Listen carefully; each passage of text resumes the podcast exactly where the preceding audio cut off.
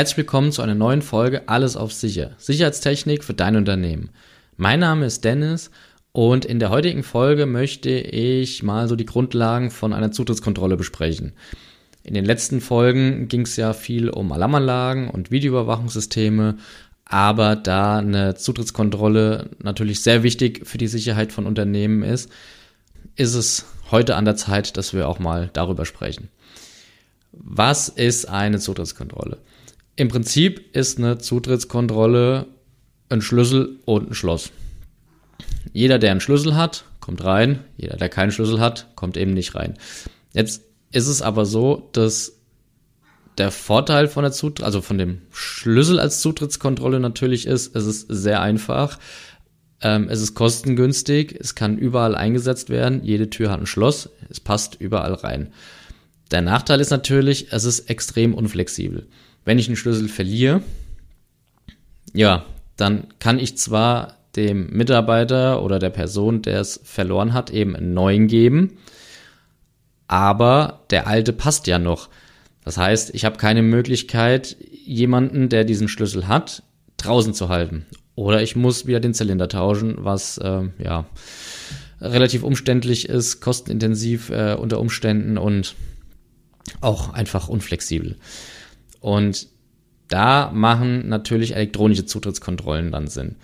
Das heißt, ich habe, ja, oder fangen wir anders an. Äh, elektronische Zutrittskontrolle besteht aus zwei Komponenten. Also zum einen habe ich einmal ein Medium, wo die Berechtigung drauf gespeichert ist, so ein Transponder oder ein Handy. Ähm, ja, es gibt mittlerweile verschiedene Varianten, was, was dieses Medium sein kann.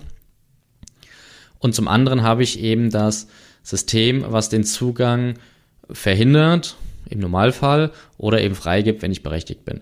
Das kann sein ein elektronischer Zylinder, hast du bestimmt schon mal irgendwo gesehen, ist einfach äh, ein Schloss oder zumindest ein, ein Zylinder in einem Schloss, der aber mindestens auf einer Seite ja so einen elektronischen Knubbel hat, so eine elektronische Komponente, nenne ich es mal.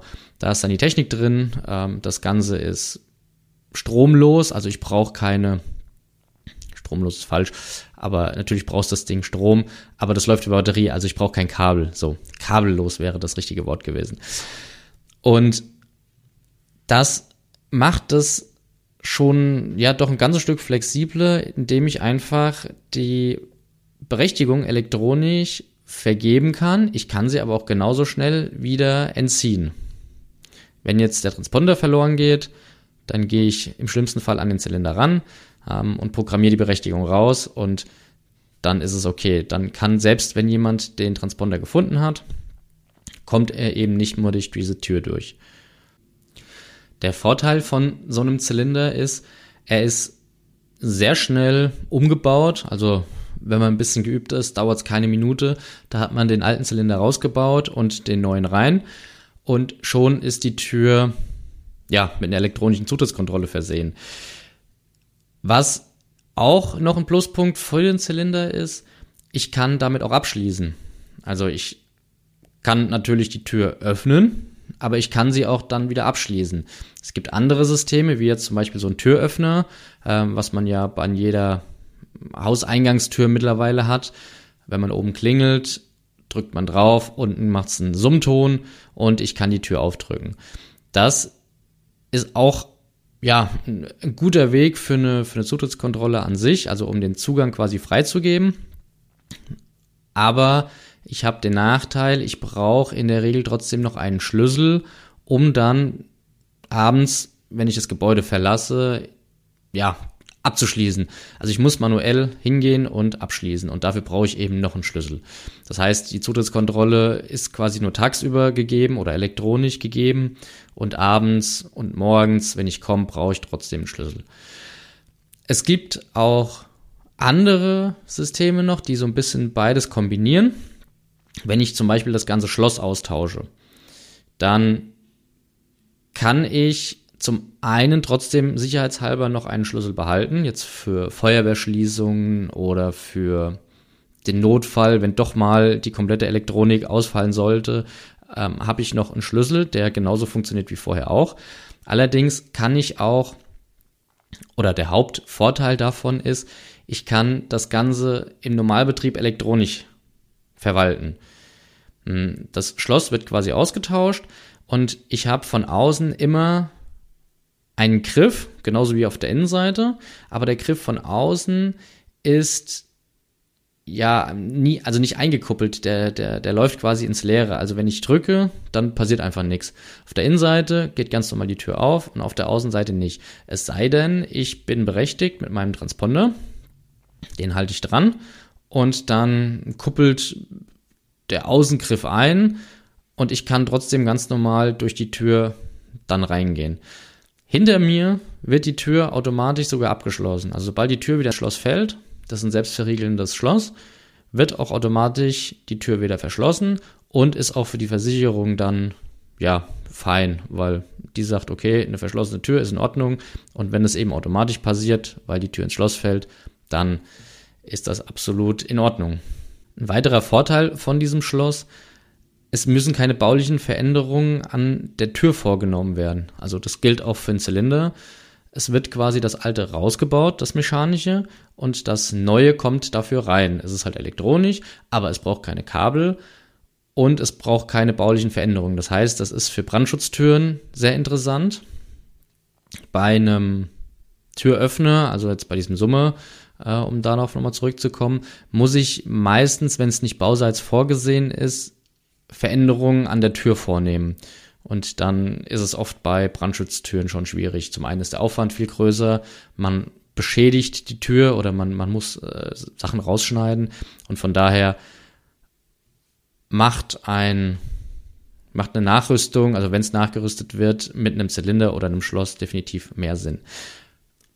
Es gibt noch ein paar andere Lösungen. Wenn jetzt das Schloss zum Beispiel nicht funktioniert, gibt es auch ja, wie, wie so Aufsätze. Also ich kann so eine Drückergarnitur einfach ersetzen durch eine elektronische. Da habe ich dann die gleiche Funktion. Von außen ist immer ähm, freigängig. Der, der Drücker, den kann ich zwar bewegen, aber es wird mechanisch nicht auf die Tür übertragen. Und erst wenn ich berechtigt bin, dann kuppelt es eben ein und ich kann durch die Tür durchgehen. Es gibt aber auch noch Motorschlösser, das heißt, da passiert es dann komplett elektronisch. Ich habe quasi in die Tür schon mein, meine Mehrfachverriegelung eingebaut und gleichzeitig noch einen Motor mit integriert. Das heißt, der Motor zieht dann die kompletten Verriegelungen zurück, wenn ich berechtigt bin oder wenn freigegeben ist.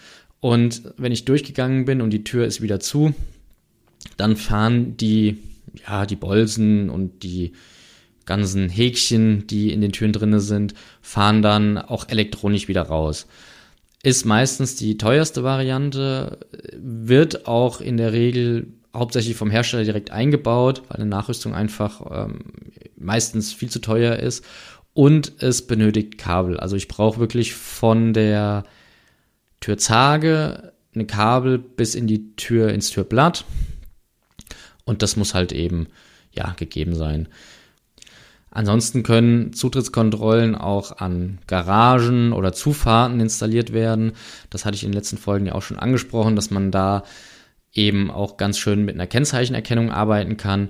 Das heißt, anstatt auszusteigen, um meinen Transponder an den Laser zu halten, kann ich eben auch mit einem ja, Kennzeichen. Also ich komme mit meinem Fahrzeug an, mein Kennzeichen ist hinterlegt und die Zutrittskontrolle Kamera in dem Fall, würde jetzt das erkennen, gleicht es ab, stellt fest, okay, das passt und äh, öffnet mir dann das Tor oder die Garage oder was auch immer ich dann da angeschlossen habe.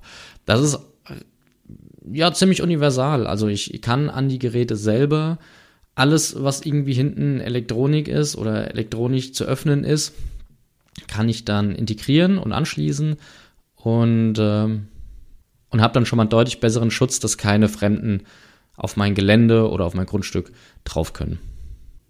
Jetzt gibt es natürlich auch in dem Bereich Zutrittskontrolle unterschiedliche Hersteller, die unterschiedliche Funktionen bieten und auch unterschiedliche Größenordnungen von Systemen. Und da gibt es schon sehr schicke Lösungen, die im Prinzip nur noch über die App programmiert werden.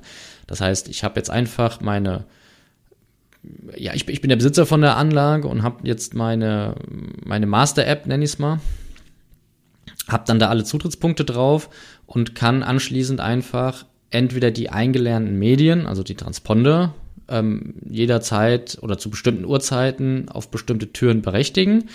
Oder aber, wenn jetzt jemand ganz Fremdes ist, zum Beispiel ich habe jetzt einen Besucher oder einen Gast im Unternehmen und er soll unten durch die Tür gehen, ohne klingeln zu müssen, dann kann ich ihm über meine App eine E-Mail schicken mit einem Link und darüber kann er dann unten entweder einmalig oder den ganzen Tag oder zwei Tage, wie auch immer, äh, kann er dann einfach die Tür öffnen und das Gebäude betreten.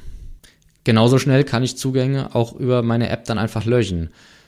Wenn jetzt ein Mitarbeiter plötzlich nicht mehr im Unternehmen ist oder sein Telefon verloren hat oder seinen Transponder, dann kann ich innerhalb von Sekunden den Zugang von ihm einfach deaktivieren und auf ein neues Gerät oder Transponder übertragen. So, das war jetzt in Kürze ein paar Punkte zum Thema Zutrittskontrolle. Es ist, wie gesagt, sehr sinnvoll, ähm, um gerade fremde Personen aus dem Unternehmen draußen zu halten oder teilweise auch, es müssen nicht mal fremde Personen sein, sondern einfach ähm, ungeschulte. Also viele unserer Kunden am Flughafen, die müssen vom LBA aus, also Luftfahrtbundesamt, brauchen die unbedingt eine Zutrittskontrolle. Also das ist vorgeschrieben. Und selbst Mitarbeiter, die jetzt da arbeiten, aber die keine Schulung haben, keine Luftsicherheitsschulung für das Lager, die dürfen auch nicht in das Lager rein. Und auch da ist eine Zutrittskontrolle dann eben sehr wichtig, um solche Themen und sicherheitsrelevanten Punkte dann quasi abdecken zu können. Aber auch wenn es nicht vorgeschrieben ist, möchte ich ja nicht, dass mein Parkplatz beispielsweise ständig vollgeparkt ist von fremden Leuten und daher macht auch eine Zutrittskontrolle im kleineren Maße Sinn. Da gibt es schon sehr sinnvolle Anwendungssituationen für. Ja, das war's jetzt in aller Kürze zum Thema Zutrittskontrolle. Und da gibt's noch sehr viel mehr spannende Sachen zu erzählen. Aber das dann mal in separaten Folgen und ein bisschen detaillierter. Und auch mit einem spannenden Gast. Da freue ich mich schon drauf. Und wir hören uns mit Sicherheit nächste Woche wieder. Bis dahin, alles Gute und eine schöne Woche.